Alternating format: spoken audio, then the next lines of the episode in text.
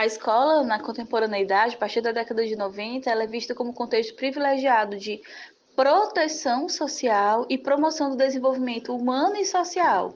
Então, não foi só a questão da cognição ou da instrução que ficou limitada, né?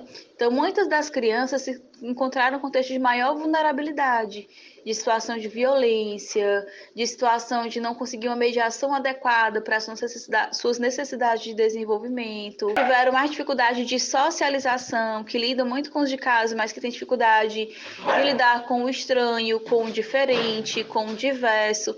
E a escola, nessa educação básica, ela faz o que a gente chama dessa socialização secundária.